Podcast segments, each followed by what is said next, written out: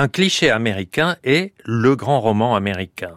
Qu'est-ce que le grand roman américain? Qui l'écrira? Qui peut-être l'a écrit?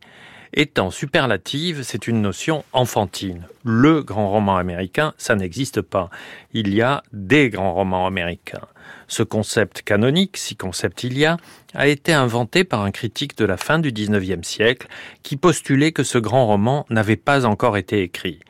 Idée scolaire et sérieuse, donc bien faite pour rassurer les Américains, si souvent angoissés par l'idée de compétition.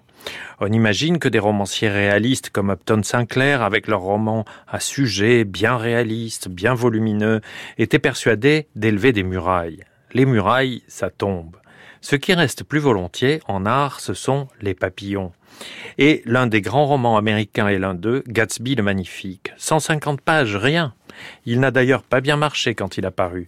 Fitzgerald était démodé. Cela arrive toujours aux romanciers de génération et qui veulent montrer la dite génération. Les flappeurs, l'âge du jazz, tout ça. Excellent roman d'ailleurs, mais pris pour autre chose, des reportages amusants. Et la génération suivante, pchit, il passe pour des raseurs. Fitzgerald avait un défaut pour quelqu'un qui avait du génie. Il était gentil. La gentillesse est prise pour un aveu d'infériorité. C'est confortable de croire une chose pareille. J'ai raconté dans un de ces quadritèmes comment Fitzgerald se laissait traiter par-dessous la jambe par des intervieweurs qui ne méritaient pas de lui adresser des questions. Les années passant, les flappers et le jazz s'étaient vite démodés. Fitzgerald publiait trop de nouvelles dans des magazines payant bien mais peu élégants, des magazines féminins principalement. Qui aurait pu croire en 1925, lisant Gatsby le Magnifique, excellente traduction du titre américain The Great Gatsby, soit dit en passant, que c'était ça un grand roman américain, et même un grand roman tout court? Tout le monde, mais voilà, du vivant des auteurs, le jugement littéraire est toujours entaché par l'idée de réputation. Les réputations, je n'y crois pas, surtout quand elles sont bonnes.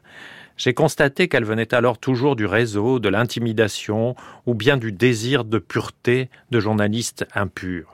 Julien Gracq, quelles que soient ses qualités, n'aurait pas son énorme réputation s'il n'avait été isolé, à l'écart, ne gênant finalement personne. En le vantant, des critiques malhonnêtes se donnaient l'impression qu'il pourrait passer pour intransigeant.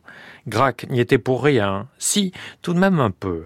Les journalistes malhonnêtes, il les invitait complaisamment à Nantes et il écrivait trop à tout le monde. Même moi, qui m'étais moqué de lui dans mon feuilleton du magazine littéraire, j'avais reçu une lettre obséquieuse qui m'avait déçu pour lui.